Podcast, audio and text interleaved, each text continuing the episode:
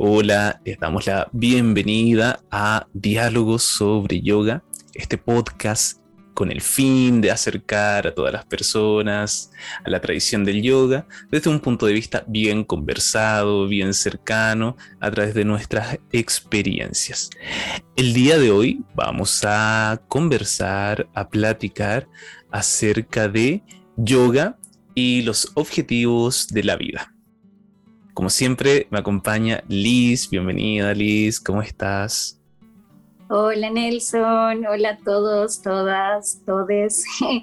Gracias por invitarme de nuevo a estar acá contigo conversando y qué chévere el tema de hoy. Mucha, mucha tela por cortar en este tema.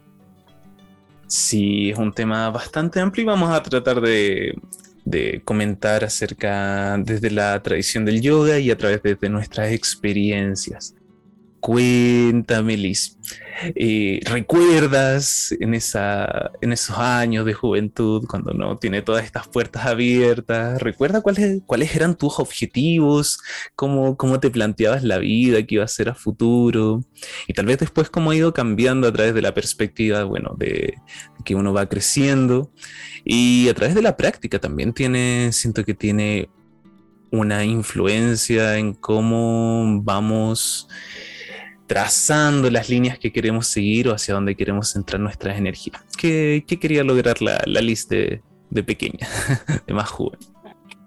Mira, pues em, a ver, ha cambiado mucho porque em, cuando yo era bien chiquita, o sea, niña, eh, mi familia es una familia de clase media baja, una familia humilde. Entonces yo cuando era bien pequeña yo decía, no, yo lo que quiero es como que crecer y estudiar algo y hacer mucho dinero para que, como que para sacar a mi familia de pobres. Y, y, luego ya creciendo y todo me di cuenta que era una cosa que estaba bien metida en la cultura colombiana. O sea, tú vas a escuchar muchas veces ese pensamiento que viene de personas, o sea, más que nada de niños, porque uno ve como muchas carencias en su entorno familiar y es como que adentro de uno uno quiere ser ese héroe que que lance como la cuerda y le salve a todos. Pero bueno, eso me duró por suerte poco porque no, no, no hubiera sido la vida que quería. De ahí, em, durante el colegio era como muy soñadora, tenía muchas ganas de hacer muchas cosas, pero no quería como perseguir un objetivo ni nada de esto yo siempre tuve como esa inclinación hacia el arte, hacia el dibujo, entonces sabía que era por ahí mi camino, pero no, no era como, nunca me pensé como que, ay, voy a ser una gran artista, no. Y de ahí salí del colegio y eh, mira cómo es de fuerte estas memorias tan internas que, que uno va cultivando en su niñez que yo empecé a estudiar una carrera de ingeniería durante dos años y yo no, o sea, lo hice realmente porque te hacen estos test como de, de aptitudes, etcétera, y a mí me salió que yo como que era buena para todo lo que tenía que ver con números, ciencias, este tipo de cosas, pero a mí en realidad eso no me gustaba, nunca me gustó, no, era, no me apasionaba. O sea, me gusta leer, me gusta saber de todo un poco, pero no me hubiera imaginado yo trabajando de ingeniera. Y impulsada por este tema como económico, de que la familia te dice, no, un artista que va a vivir, te mueres de hambre, etcétera. Estudié esta carrera y wow, o sea, me sirvió para darme cuenta que definitivamente si uno no hace cosas que sean afín contigo, sufres mucho, la pasas muy mal, porque, o sea, yo me esforzaba tanto por tratar de sacar adelante eso, me costaba muchísimo. Y era como que, uy, no, porque, porque estoy eh, invirtiendo tanto tiempo y tanta energía en esto que no me hace feliz. Entonces, de ahí ya deserté de esa carrera, pasé un año como en, en, el plan de ahorrar, conseguir recursos económicos y me metí a artes. Y ya en artes igual, o sea, y yo dije, bueno, voy a estudiar artes porque es lo que amo, pero la verdad es que, o sea, nunca he tenido un objetivo claro en mi vida, nunca he sabido directamente hacia dónde voy. Y, mm, o sea, lo que sí sabía era lo que no iba a hacer. Entonces, por ejemplo, sabía que yo no iba a vivir del arte, sabía que yo no iba a ser un artista profesional, ni, ni que iba a ser tal vez profe de arte, o sea, entendí como que ese no iba a ser mi fuente de ingresos. Y, y, ya luego ya me encontré con el yoga y ahora siento que tengo unos objetivos un poco más claros, pero no totalmente claros. o sea, yo siento como en este momento de mi vida, yo siento que mi objetivo principal es utilizar estos recursos del yoga para ayudar a los demás. Y eso es lo que me hace feliz, es donde me siento cómoda. Entonces, bueno, a grandes rasgos esa ha sido como mi experiencia de vida. No sé si tú quieres comentarnos cómo, cómo lo viviste tú.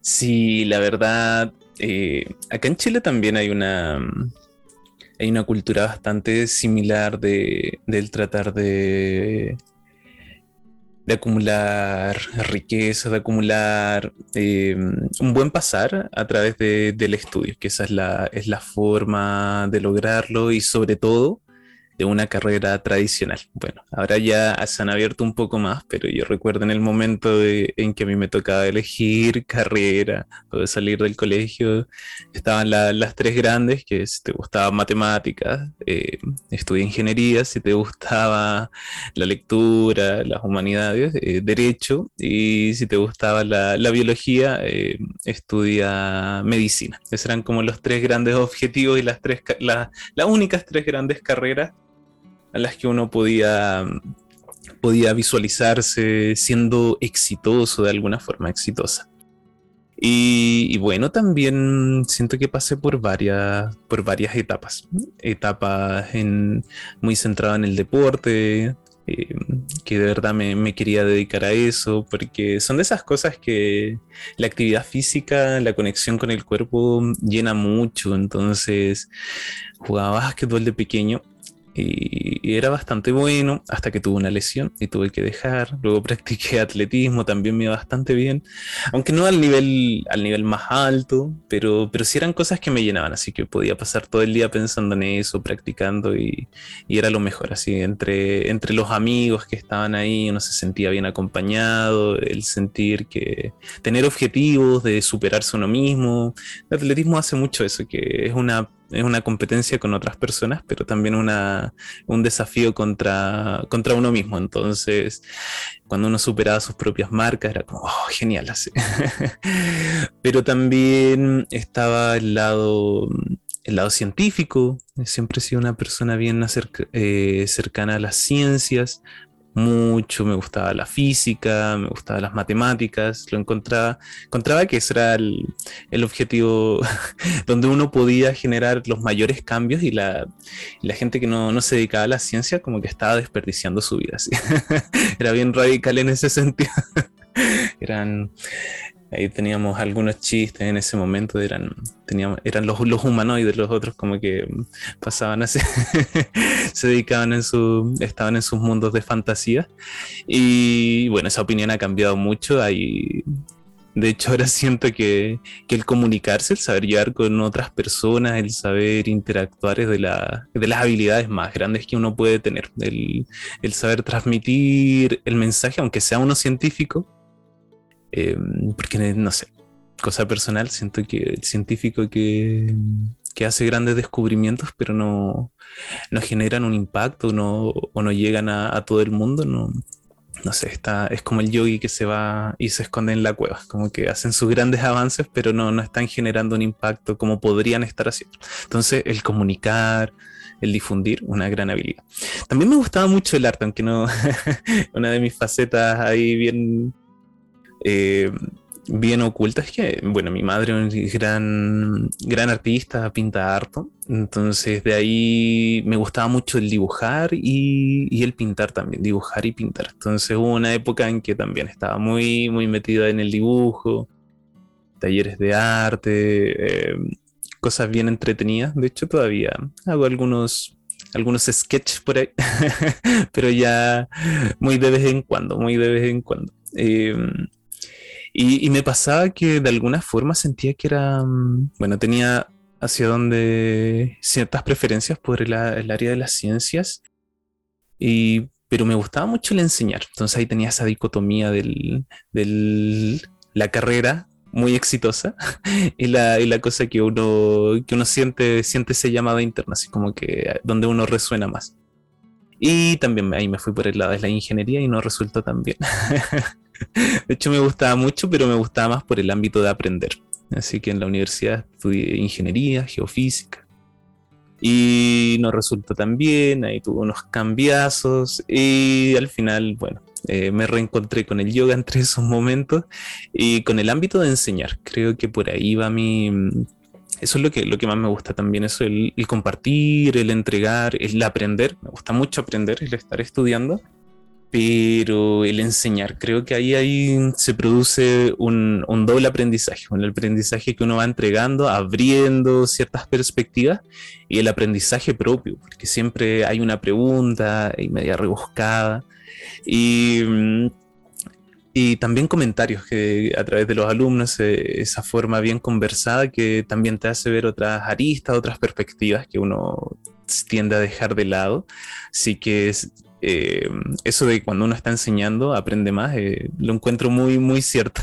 uno de verdad está aprendiendo al momento en que enseña. Entonces, como, como hay un pequeño gran resumen, muchas, muchas aristas que empezaron a surgir, hartas inquietudes, hartas cosas en las que quería profundizar y siento que pasa algo cuando uno es joven, así dándome las de, viejo y con experiencia, que a medida que uno tiene menos edad, eh, hay un mundo de posibilidades, así como que las posibilidades son, son infinitas y tal vez ahí uno se puede perder.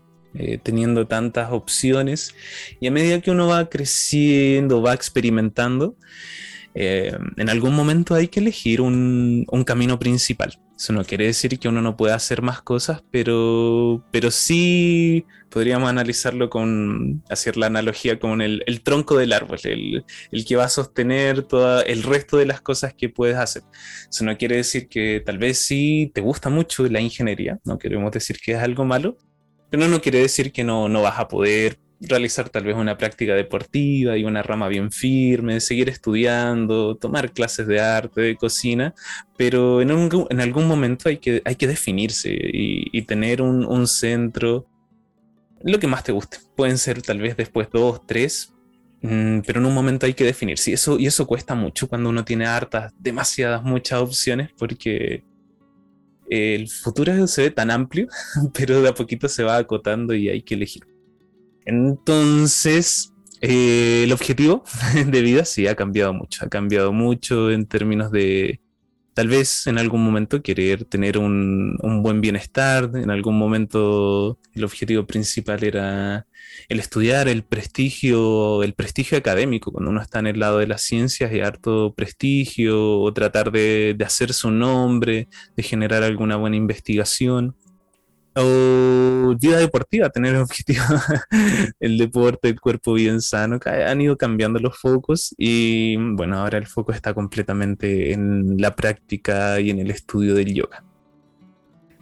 Así que eso bien amplio, bien resumido de alguna forma y mm, lo que nos podría llevar al transicionar en, al, al cómo la práctica de yoga, y nos enfocamos, volvemos al tema central del yoga, cómo eso ha, ha moldeado o si es que ha cambiado la perspectiva tal vez de esa búsqueda de, de felicidad, esa búsqueda de sentido en, las cosas que, hacemos día a día. ¿Ha generado algún cambio en ti, Liz?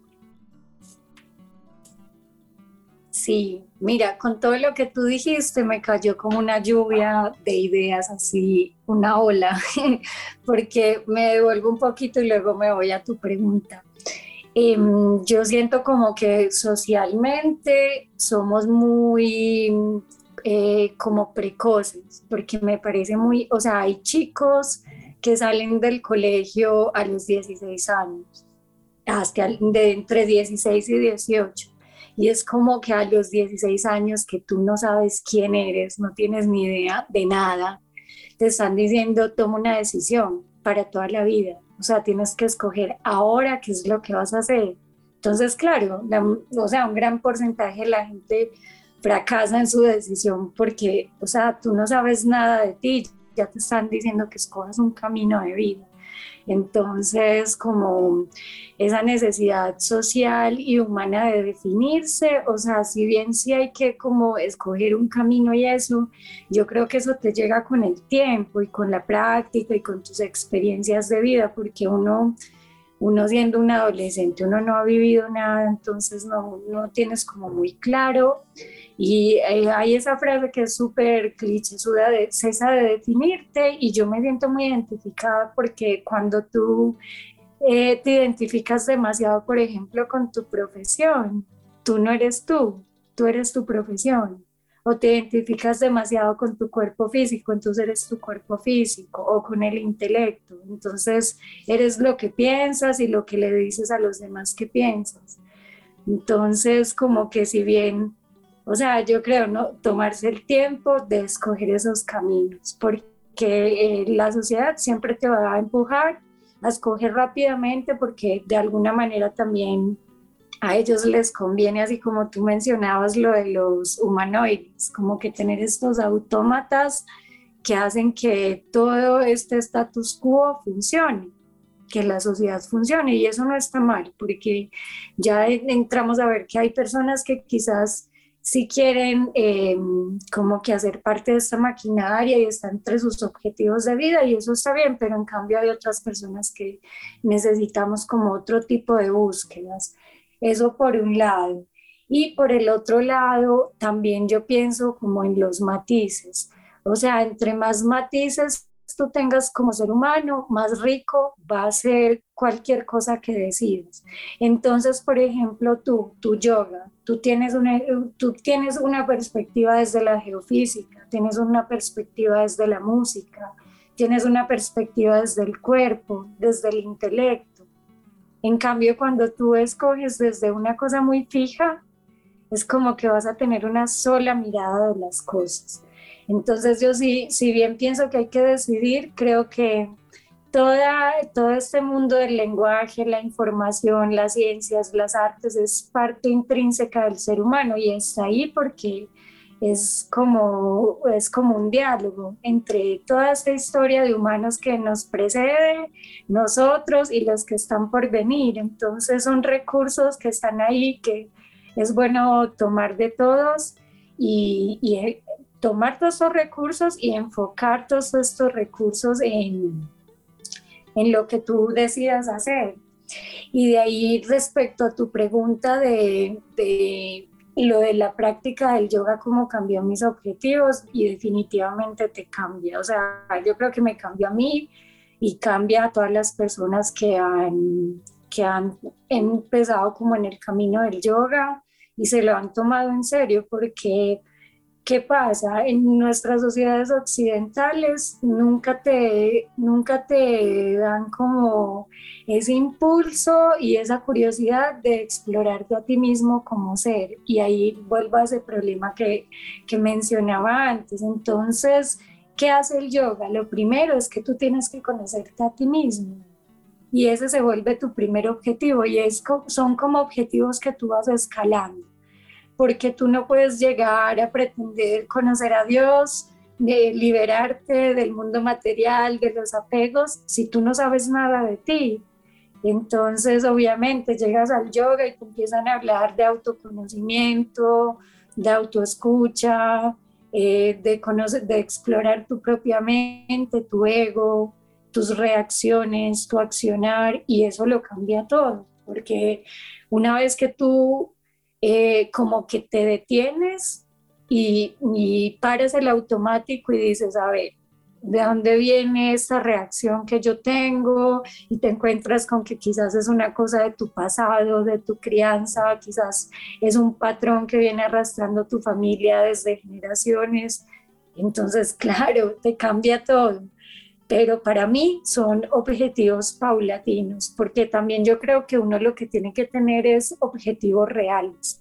O sea, no puedes entrar al yoga, llevar un año en la práctica de yoga y ya querer, no sé, por poco ser un swami y por el mundo despertando conciencias, no, primero tienes que eh, trabajar tu propia conciencia para luego poder decir, bueno, tengo algo que compartir, tengo algo que, que aportar.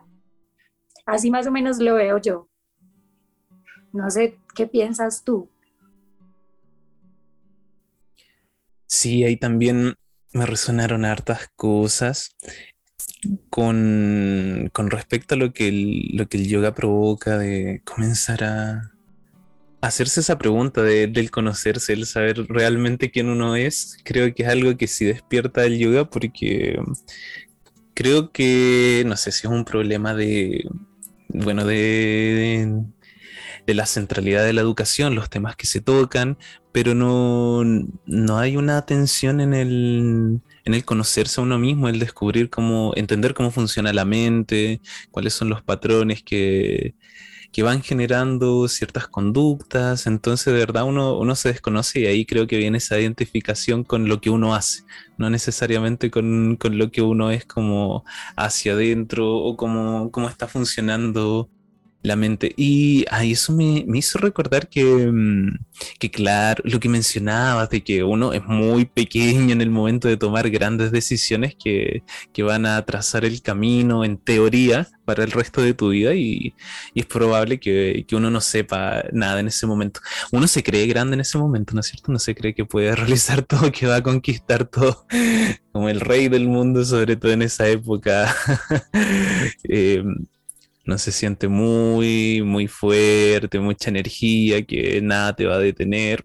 Eh, entonces uno cree que se las sabe todas, pero después uno se da cuenta a través de pequeños tropiezos o, grandes golpes que, que, uno no se las sabía tanto como, como, como creía. Y eso requiere un poquito de, humildad y de conocerse, de empezar esa búsqueda interna.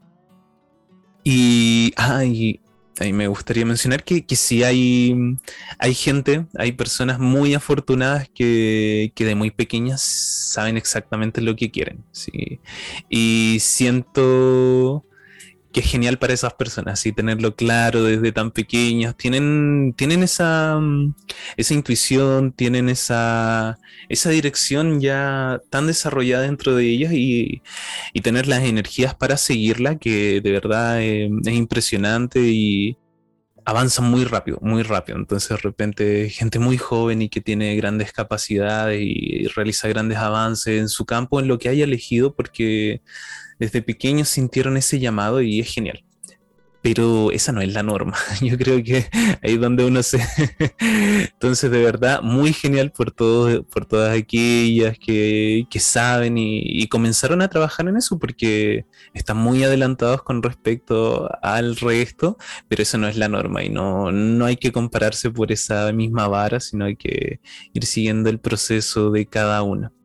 Y eso del saber, el saber de que uno es, siento que es parte de la enseñanza central del yoga, a través de las distintas prácticas, eh, karma yoga, eh, raya yoga, hatha yoga, de, las distintas del yana yoga, de, cualquiera de los distintos caminos que uno pueda hacer en el yoga, de su distinta manera, por su distinto mm, enfoque, lo que tratan de hacer es, es conectarse más con uno mismo y conocerse conocerse eso, ese camino interior, que es lo que hay adentro realmente, y también conocerse de una forma bien práctica, cómo, uno reacciona, eh, por ejemplo, en ciertas posturas, qué, qué, emociones surgen cuando tal vez no puedo realizar algo, si me motiva, tal vez me frustra, como que uno va encontrándose con hartas cositas van, van saliendo a flote y, tiene un, momento para enfrentarse, para, para observarla y ver de qué forma voy reaccionando. Y así conocerse completamente, conocerse con todos los matices, los matices con las luces y las sombras, como se dice, y aceptarse e ir conociéndose. Yo creo que eso es fundamental para lo que uno, el camino que uno va a elegir con respecto a la vida. También lo que mencionaste acerca de, las distintas cosas, que tenemos muchos, muchos matices. Ahí me recordé una frase que, que la tengo bien guardada de creo que Swami Vivekananda el que menciona que, que, todas estas cositas que uno hace, todos estos matices, eh, se dicen que, que, son geniales de seguir en la vida. Eh, si quiero, no sé, realizar alguna actividad física, quiero ser bueno eh, cocinando, quiero ser un gran compositor, música, que mm, todos estos son objetivos que nos van guiando para seguir creciendo, aprendiendo, profundizando y, desde un punto de vista, desde el camino espiritual, dice que todos estos son geniales, pero en general pierden el sentido cuando uno no tiene este camino espiritual. Entonces dice que son como muchos ceros, que son ceros, ceros, ceros. Cada uno de estos es un cero. Entonces si tienes harto, hartos matices, hartas cosas en las que estás trabajando, en las que dedicas tu tiempo, cada una cuenta como un cero. Y si lo ves desde el camino espiritual, así desde lejos, eh, los ceros no suman nada, no suman nada. Pero tú cuando le das un sentido, un camino, puede ser espiritual, un camino de búsqueda interior, un camino de, conocerse, camino de, yoga, podríamos decir, el cero, eh, el yoga, esta búsqueda, es el uno, el uno que va delante de todos estos ceros. Entonces todos estos ceros se multiplican y tienen mucho más sentido. Entonces ya no son ceros, sino que se transforman en un 10, en un 100, en un 10.000, en un millón, y todo tiene mucho, mucho más sentido al agregarle esa, cuota de, búsqueda. Y, siento que es muy importante porque, porque le da sentido a las cosas que estamos realizando. Ya no es como realizarlas por realizarlas o realizarlas por ser solo mejor en ellas, sino que le da ese sentido interno, eso que dice, esto que estoy haciendo eh, refleja quién soy, así como que va con mi identidad, va con esa, eso que, quiero transmitir al, al mundo. Sí, totalmente. Mira, yo lo veo así. Es como que cuando tú tienes todos estos matices y son sinceros, o sea, son como necesidades de tu alma, ahí ya está la espiritualidad. O sea, si es una demanda de tu alma, una necesidad de tu alma, tú lo estás haciendo porque es algo que, digamos, hace parte intrínseca de ti ya no puedes desligarte de, la espiritualidad, es parte de tu espiritualidad. O sea, por ejemplo, en mi caso, la pintura, o digamos ahora que le exploro full a esto del canto de los mantras, yo no soy cantante, pero ya es como parte de mí. Y, no lo hago como porque, no sé, no quiero grabar un, disco de mantras, sacar un YouTube, pero, em, o sea, me gusta como esa idea de poder explorar todas estas herramientas internas que tenemos. Aparte, yo también lo veo como, o sea, siempre he tenido esa perspectiva de que eh, las cosas que uno hace, que uno sabe, entre comillas, porque esa palabra pues tiene un significado muy fuerte y determinante, más me gustaría decir las cosas que uno va aprendiendo, realmente adquieren sentido cuando no lo haces de un modo egoísta, cuando no son como un alimento para tu ego. Entonces, no sé, yo voy a aprender a cantar esto porque quiero que los otros me reconozcan y, reafirmar mi ego a través del reconocimiento externo. O hago esto para que los demás como que me devuelvan ese feedback y yo sienta que vale algo lo que estoy haciendo sino más como que las cosas adquieren un sentido cuando tú las compartes con los demás. O sea, cuando yo, por ejemplo, estoy en esta búsqueda del yoga, aprendiendo yoga, filosofía del yoga, hatha yoga, y yo tengo esa posibilidad de relacionarme con el otro y entregar estas herramientas desde mi propia experiencia, o sea, yo sé qué me ha servido a mí, cómo me ha funcionado, cómo me ha cambiado y ahora tengo la posibilidad de transmitirle al otro y el otro puede vivir también este proceso a su manera y le va a servir de otras formas seguramente que a mí, pero es como que el conocimiento adquiere sentido cuando tú lo compartes. las herramientas adquieren sentido cuando tú las compartes, así como tú decías lo de la enseñanza, o sea, ¿qué, qué mm, sentido tiene uno hincharse de conocimiento y quedarse con todo eso para uno? Te mueres, te llevas todo ese conocimiento y ahí quedó. En cambio, digamos, por ejemplo, si pensamos en el yoga, eh, como que antes de que hubiera eh, esa parte de la escritura ya se transmitía de manera oral y llegó hasta nuestros días. Es una ciencia milenaria. Entonces es lo mismo. Esto que estamos aprendiendo hoy, absorbiendo hoy, lo compartimos con otros y quizás estas personas lo van a compartir con sus hijos, con su familia, con sus amigos, quizás no, pero el solo hecho de que ya salga de ti como que te hace la carga más liviana y también pensar en las raíces de la palabra yoga, o sea, unión. Entonces es como que el, a través del conocimiento tú también te unes con, la, con las personas que están a tu alrededor, con los seres que están a tu alrededor y te unes también con tu entorno. Entonces, sí, como que no hincharse de conocimientos y también también saber eh, cuál es el objetivo de uno en esa búsqueda del aprendizaje. Porque mira, a mí cuando yo era muy joven, bueno, no, no hace tanto tiempo, yo tengo 33 años y digamos a mis 25, 24, yo tenía un conflicto interno súper fuerte porque yo siempre conseguía parejas que eran muy inteligentes, o sea, me gustan las personas inteligentes. Entonces yo siempre terminaba saliendo como con gente que sabía un montón o que era muy buena en lo que hacía.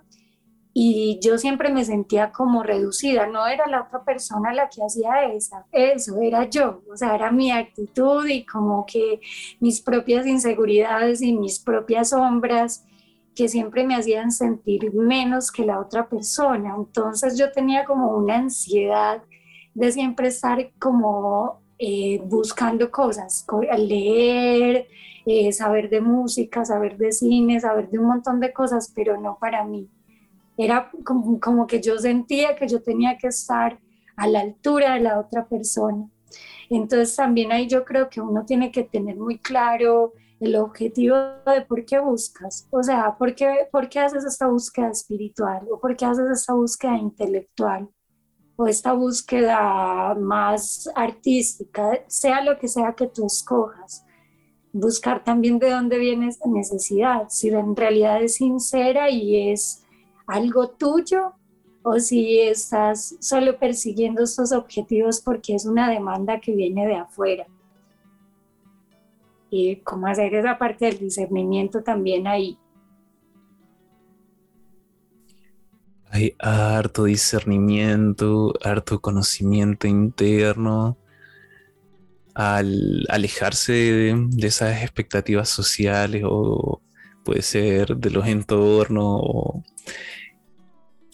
y, y tal vez uno realizar cosas por, claro, por querer demostrar, por querer aparentar cierta eh, cierta, cierta máscara de una, una máscara que se pone para, realizar algunas cosas.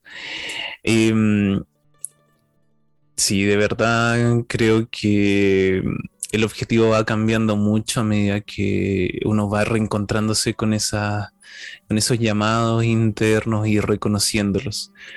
Y siento que eso es lo que más, desde mi punto de vista, en lo que ha influido la, la práctica del yoga ir reconociendo eh, y ser, ser bien honesto, ser bien sincero y alinearse con, eso, con esos llamados, con, con eso que, uno siente que, que, que va a realizar de buena forma y de forma sincera, que, va a generar, va a aportar algo, que se va a aportar algo y no, no va a ser solamente, solamente para uno, sino que se va a aportar, puede ser en forma de, enseñanza, es una buena forma, o puede ser en forma de, hay hartas formas, puede ser forma de proyectos, forma de difusión, forma de, de, nuevas tecnologías, de nuevas formas de de realizar cosas más sustentables. Entonces, no todo, no todo tiene que ser siempre enfocado a la enseñanza. Uno puede generar cambios desde distintos puntos de, vista hacia, hacia la sociedad. Eso, eso es lo involucrarse, involucrarse.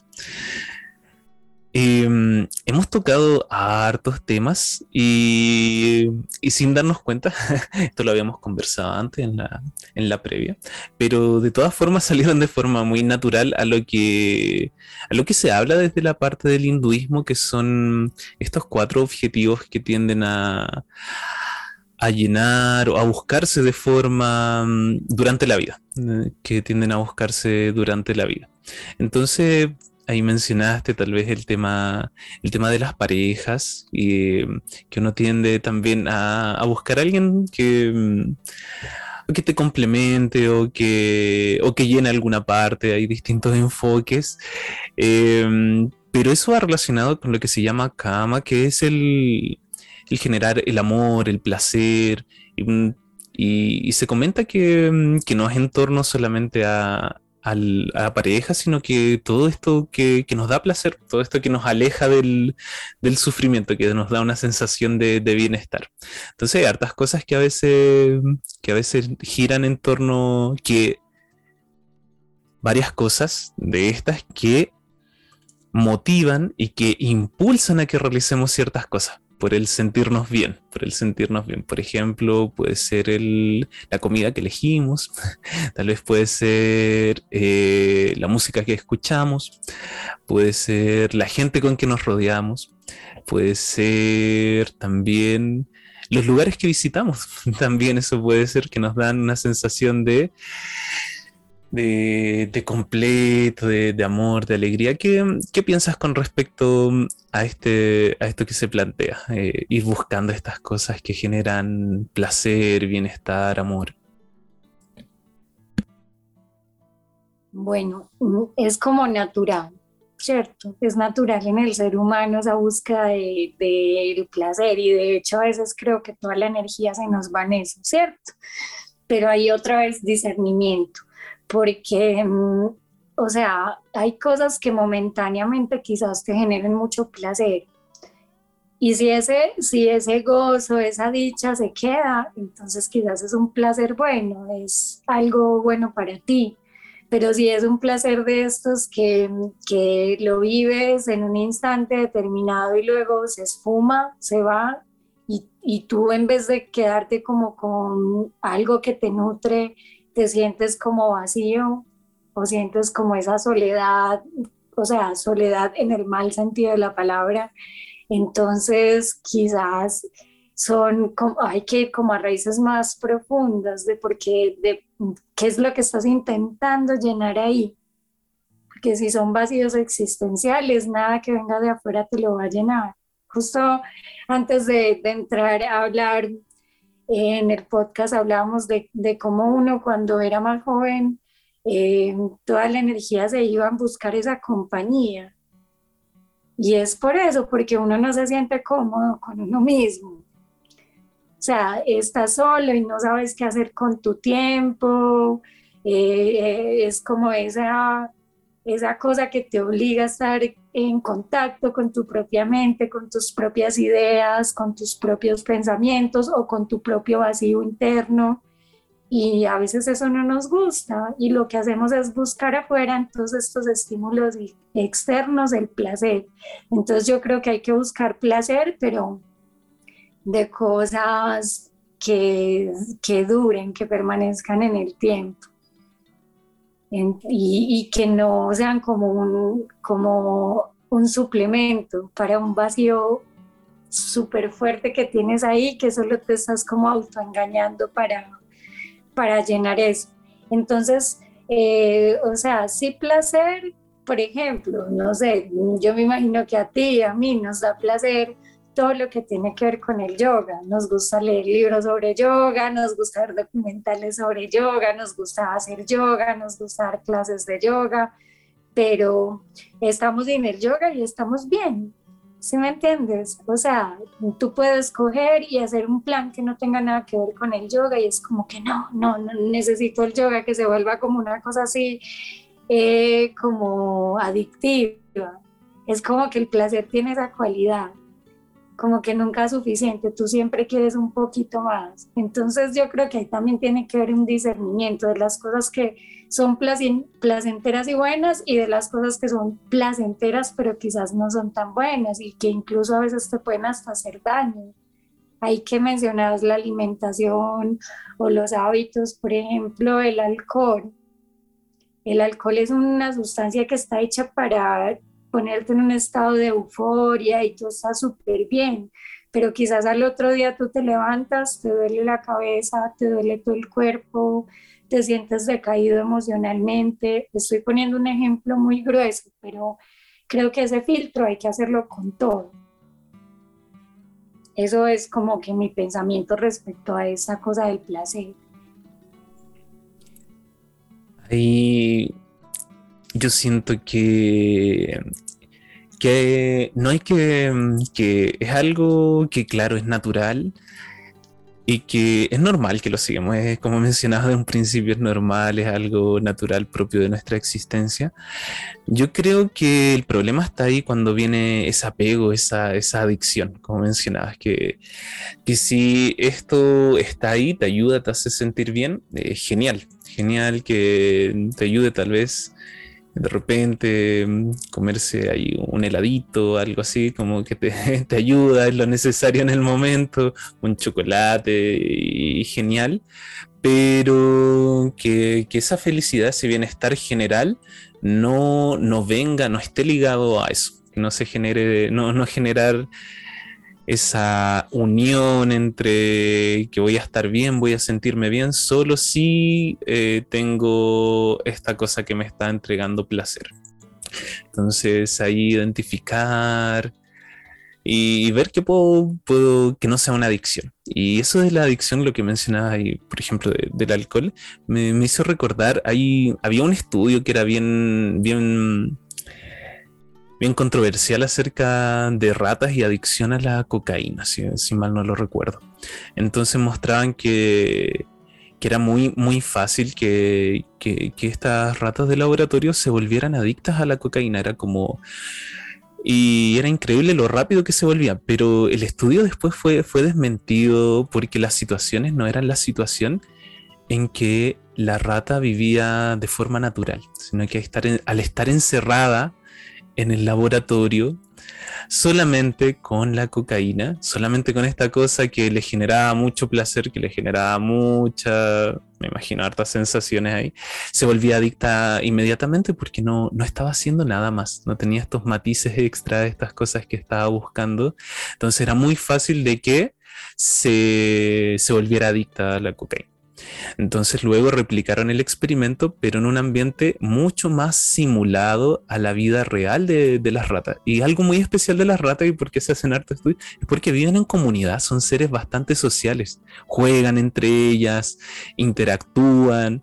Entonces, eh, son seres sociales, de alguna forma similar a como somos nosotros.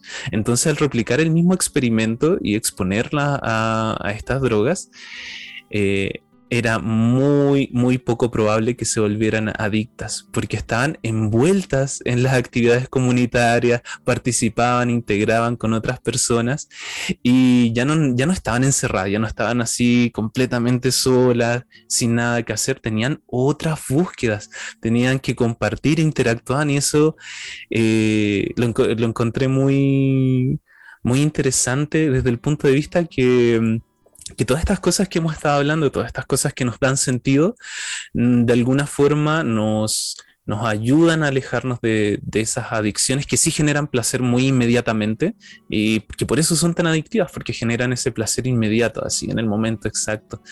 También con las redes sociales, todas estas cosas que generan adicción, pero uno se da cuenta que mientras más cosas está realizando durante el día, mientras más interactúa, hay veces que el celular queda botado ahí por el lado, no, no, no hay nada que meterse, no, no, uno no lo extraña. Pero al contrario, cuando uno se aleja un poquito, uno está un poquito más solo, no hay muchas cosas que realizar, no hay cosas que te motiven a hacer durante el día, que sea es un llamado natural, eh, tal vez con disciplina, y va a depender de cada uno, la disciplina igual es bien importante en ese sentido, pero ya uno no, no es tan propenso a, caer en estas cosas que, el cuerpo busca de forma natural. Eh, lo mismo pasa con cosas que, son naturalmente así. Uno busca el azúcar porque ahí, ahí, está la energía, eh, las grasitas también, o esta la, la adicción al teléfono. Son cosas que, provocan, provocan reacciones en nuestro cerebro y y me, encantó ese resultado del experimento al, tener las condiciones más reales, eh, uno no cae en esa, en esa búsqueda completa, en esa, en esa adicción. Y mm, entonces, ahí bien importante el estar relacionado en la comunidad, el realizar cosas. Em, el otro tema que se, que se habla acerca de, de, los objetivos de la vida desde el hinduismo es el, es la acumulación de, se dice, acumulación de bienestar, acumulación de riqueza. Esto va bien relacionado con, por lo que tengo entendido, con el tener una, una vida tranquila, con el tener cubierta todas las necesidades básicas. Entonces se menciona, hay un momento en la vida en que tienes que dedicar a, cubrir esas necesidades, de tener tal vez tu, propio espacio, de tener eh, comida asegurada en tu, en tu despensa, de tener todas las cosas necesarias para poder realizar claro, todas estas búsquedas que hemos estado hablando. A veces hay un poquito aquí, un poquito de controversia con este tema, sobre todo cuando esto ya se pasa algo de avaricia, podríamos decir avaricia, que sea solo el acumular por acumular, por tener más estatus, porque el tener dinero es una forma de estatus, el tener riqueza, el tener el, mejor auto, la mejor casa, el último televisor, el último celular.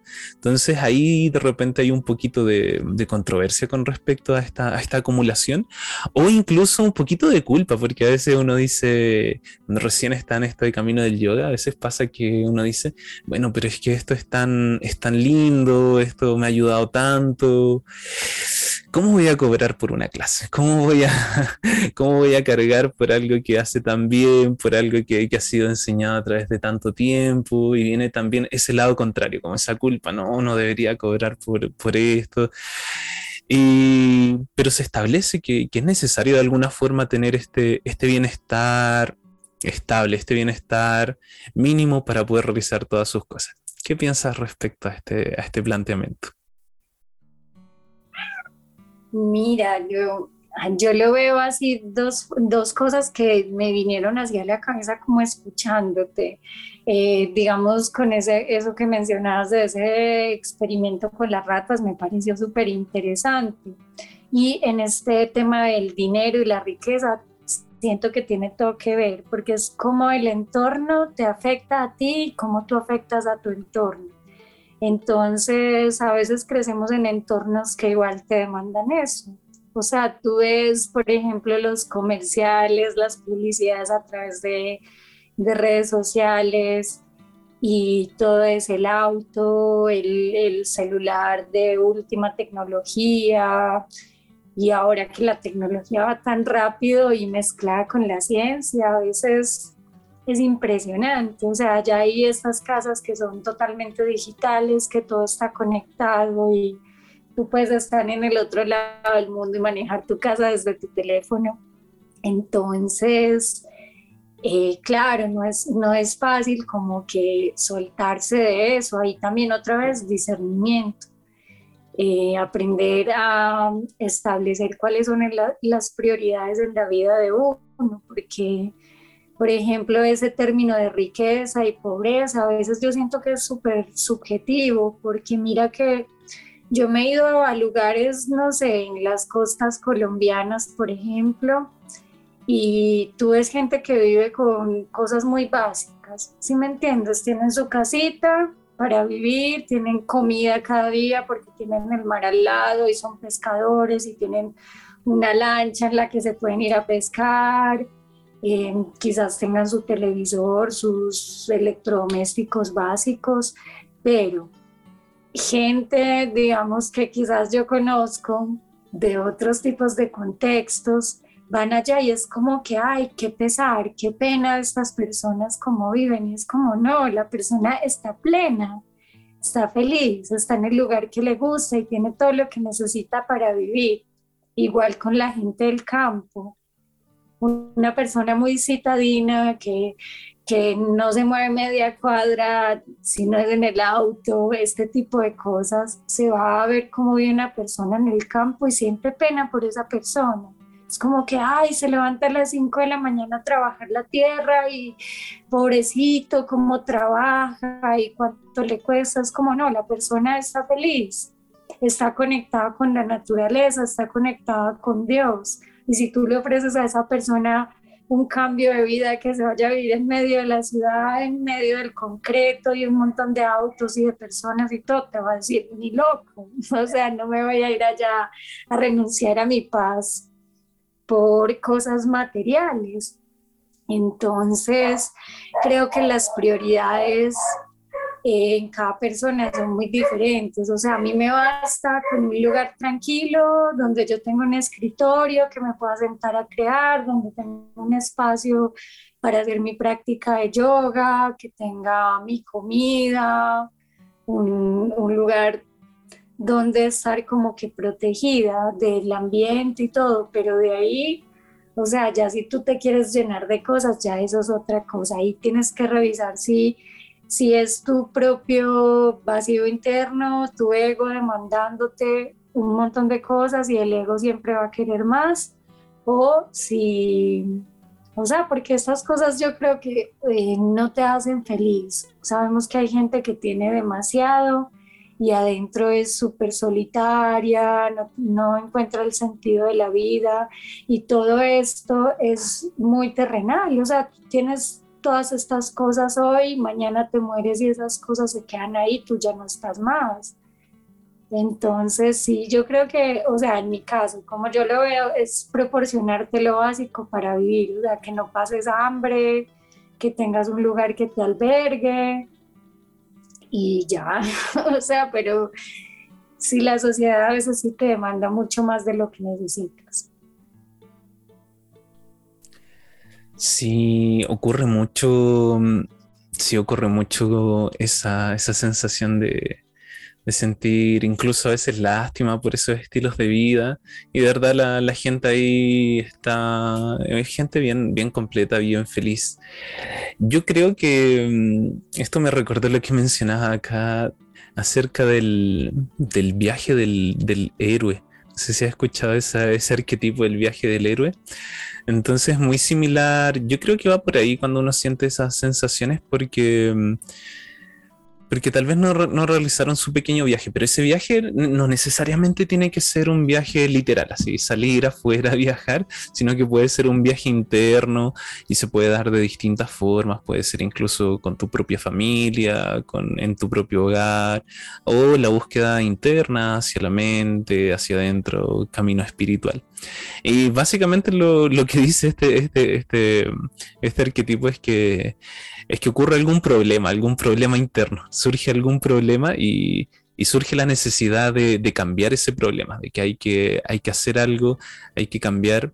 Eh, en el arquetipo general lo que se menciona es que, es que llega llega el dragón, así llega el dragón a la ciudad, entonces el dragón es el gran problema que, hay que solucionarlo porque está, está, quemando la, está quemando la villa, está quemando las aldeas y hay que tomar acción con eso, entonces lo que uno hace es, uno dice, esto es algo que sí tengo que afrontar, no, dejo, no debo dejarlo de lado, entonces eso puede ser la motivación interna, es como esa analogía, este llamado que uno dice, aquí hay algo en lo que, en lo que tengo que tomar acción, tal vez para estudiar, tal vez algo que, que es necesario mejorar, y lo que uno suele hacer es que toma acción y falla. Eso es lo primero que pasa. Uno va a realizar sus... No dice, uno lo identifica, pero falla, sí. Va a luchar ahí con el dragón, con su propio dragón. Y lo más probable es que, es que te derrote y uno vuelva así todo, todo destruido, todo, todo derrotado. Entonces, ¿qué es lo que se hace según este arquetipo? Uno, uno dice, ah, necesito mejorar. Entonces ahí viene la búsqueda de un maestro de, alguien que ya haya recorrido el camino generalmente, alguien sabio, el sabio de la, de la aldea, y entonces uno, uno aprende de él, entonces uno se da cuenta que necesita ese conocimiento, que necesita la ayuda de alguien que ya sepa, Y mm, entonces después, después de entrenarse, de estudiar, de preparar, de, encontrar este maestro, ahí uno sí va, va en la búsqueda del, dragón y uno no solamente vence ese miedo, esa cosa grande que estaba ahí, sino que también encuentra el tesoro, por eso el dragón, el dragón es el que guarda el tesoro. Entonces uno encuentra ese tesoro y ahí hay algo importante, que algo que me gusta de, de este arquetipo es que ese tesoro no es solamente para uno, sino que uno regresa a la ciudad, al lugar donde uno vive y comparte ese tesoro. Entonces trata de reflejar mucho ese, ese, camino interno. Puede ser un camino interno, puede ser ese camino con el estudio propio, con lo que uno aprendió y lo comparte, pero genera, eh, da, da esta, esta, visión de, de, cómo uno se motiva, toma acciones y, y, no se guarda el tesoro para uno, sino que uno comparte aquello que encontró en su viaje, en este pequeño viaje, y, y hace y tal vez hace que las vidas de, otras personas sean mejores. Entonces, eh, mucha de esta gente que no, no entiende eh, por qué a veces la gente es feliz es porque no, no, ha, no, ha, realizado su viaje y tampoco regresa, como que todavía no, no están en el momento de regresar. Hay personas con las que yo he hablado y es como que que dicen, oh, qué genial sería que todo estuviera tranquilo, quedarme en este pueblito y olvidarme de todo. Es como que, como que ya están un poquito cansados del viaje, todavía no, no logran encontrar, han estado solo viajando, todavía no, no, encuentran a su dragón y su tesoro, pero sí sienten que, oh, que sería rico asentarse, que sería rico estar con tranquilidad, vivir una vida relajada, en paz, eh, sin las preocupaciones extras que me impone el mundo, sin ese estrés de la ciudad, ese ritmo tan rápido. Y, creo que hace sentido un poquito con eso. Eh, ese camino para mí hasta el momento ha sido el yoga, como que el yoga está en el tesoro, el, el camino que, me ha dado esa tranquilidad y un camino que uno va, descubriendo, pero ya, ya, ya no está esa búsqueda constante, esa búsqueda constante externa y tampoco tan, tan hacia afuera, esperar que venga de otras personas. Y bueno, creo que así de forma bien, bien sin pensarlo, toda la, primera parte del, de, la conversación hablamos del otro punto que se habla, que es del, del Dharma. El Dharma puede ser un tema aparte que, que da para hablar de por sí solo, pero son estos objetivos, estos llamados que, que tienden a presentarse en la vida. Y ese es el tercer punto que se, que se tiende a poner los objetivos de la vida desde el punto de vista del, hinduismo, el dharma, todo lo, que, eh, todo lo que hacemos para generar bien aquel llamado interno, eh, va, a cambiar el significado dependiendo del contexto. Eh, no sé si quieres comentar algo más acerca de este Dharma o de, o de el bienestar. Bueno, yo le veo mucho al Dharma como, o sea, como no necesariamente lo que te hace feliz, pero sí lo que tú sientes, o sea, como que es ese llamado interno. Ahí vuelvo, por ejemplo, a lo que yo decía, si nace desde el alma, eso es. Y lo mismo yo pienso del Dharma. Entonces, por ejemplo, no sé, si tú te metes al camino del yoga porque piensas que es un buen negocio y que te vas a hacer full dinero y eso en todos los caminos, eso no es Dharma, ¿cierto? Porque tú estás respondiendo como a un deseo egoísta que te va a traer un beneficio solo para ti. Pero si tú sientes ese llamado, como, como tú lo decías, a mí me ha hecho tanto bien y yo quisiera compartir esto con los demás y que le llegue a más personas, que creo que es por eso que el, el, el yoga se ha mantenido en el tiempo y se va a mantener por mucho más tiempo porque hay como esos llamados de verdad de gente de corazón que dice, no, esto es algo que todo el mundo debería conocer y que todo el mundo debería explorar. Sabemos que a todos no nos llega el bienestar de la misma manera, pero sabemos que un gran número de personas sí conectan con la práctica del yoga porque además es tan amplia, tiene tantas ramas a, a través de las cuales tú te puedes acercar entonces eso es lo que yo pienso del Dharma, como que si es una cosa sincera y libre de deseos egoístas, eso es tu Dharma. No quiere decir que va a ser fácil, no quiere decir que te lo vas a estar disfrutando y que nunca te va a generar algún, no sé, obstáculo o algún tipo de sufrimiento, pero pero mejor uno sufrir por las cosas que uno ama que estar sufriendo por cosas que no tienen nada que ver con uno.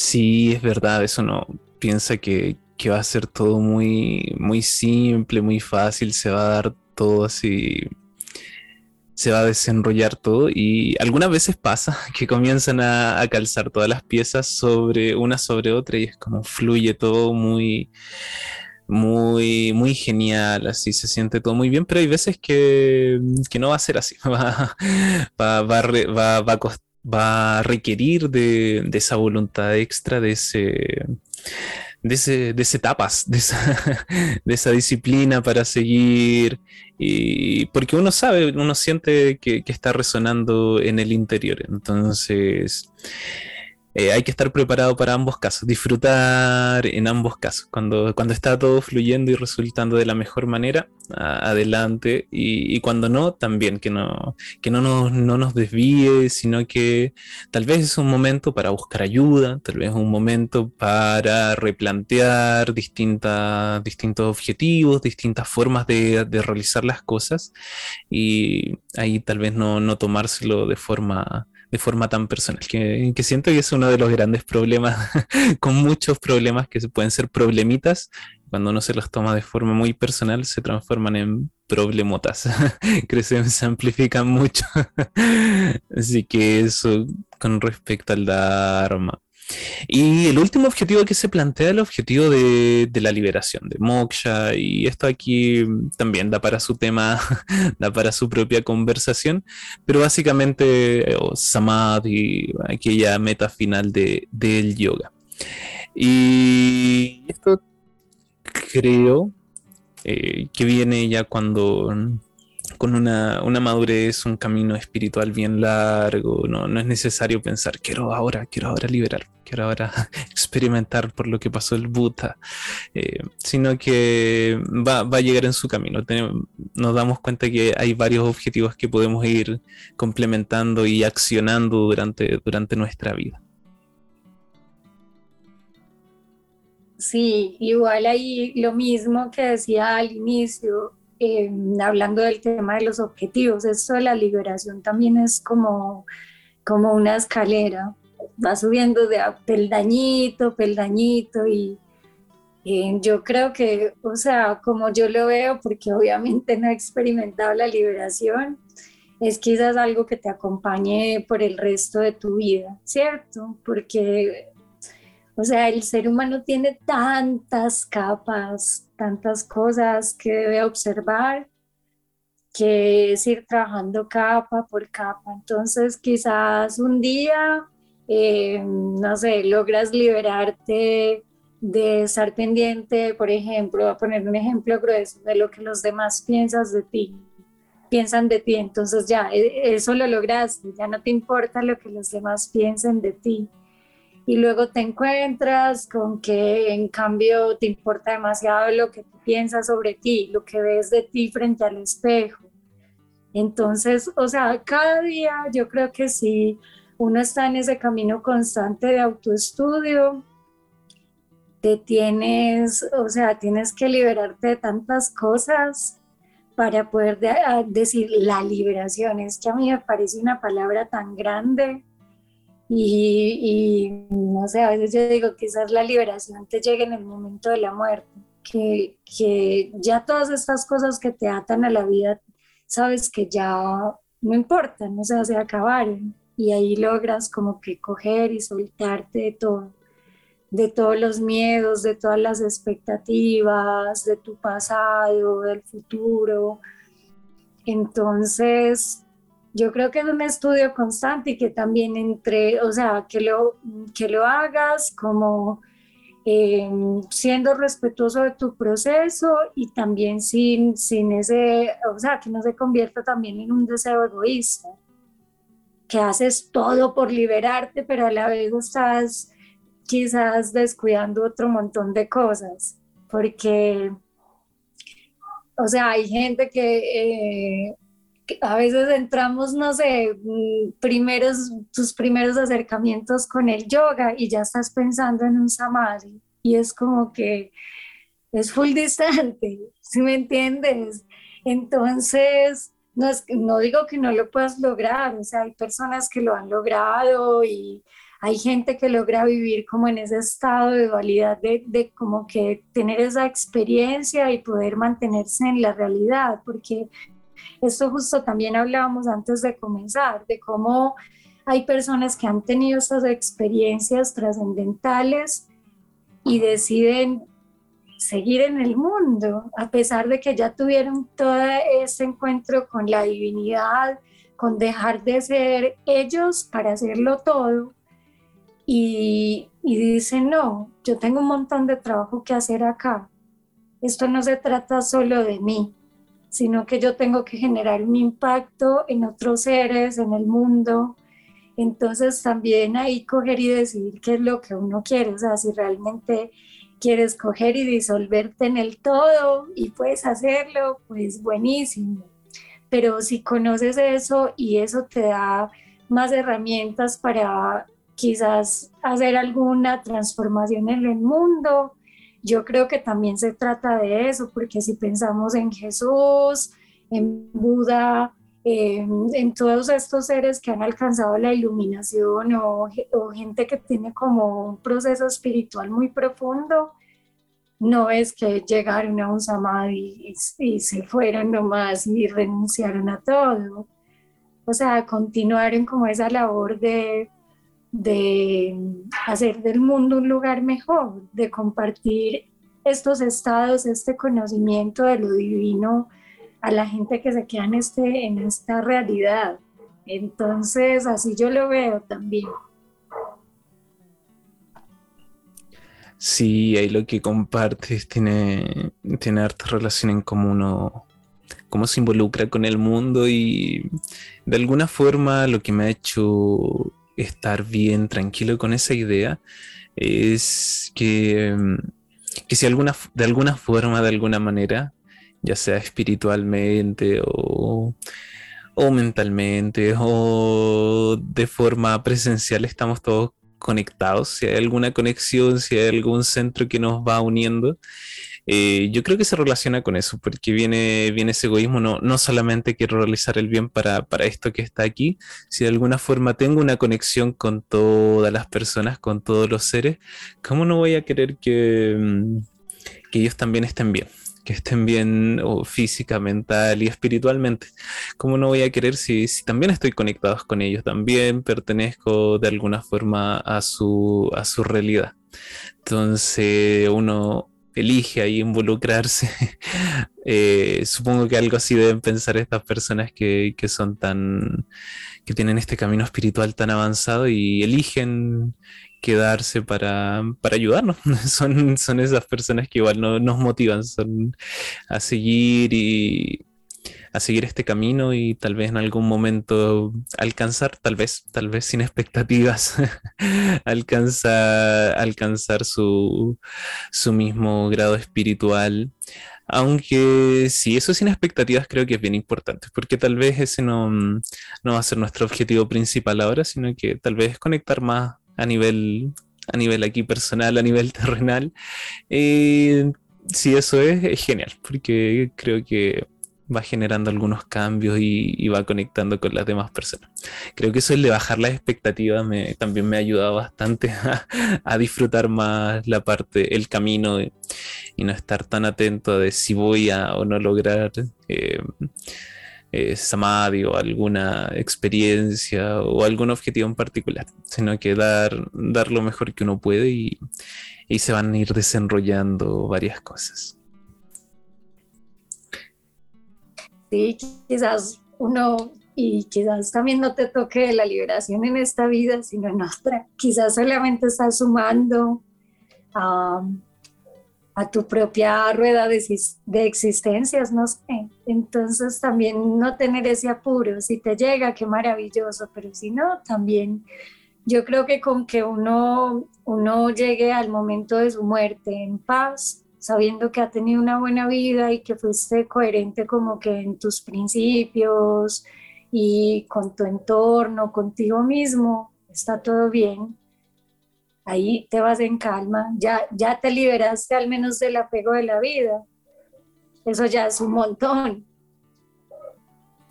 Sí, es uno de los apegos más, más grandes, sobre todo cuando uno piensa que tiene todavía muchas cosas que realizar. El, que te quiten esa oportunidad es bien complejo. Eh, así que sí, irse bien relajado, bien tranquilo, yo creo que es un, es un gran paso. Eso por el episodio del día de hoy. Muchas gracias a todos quienes pudieron escuchar a todas.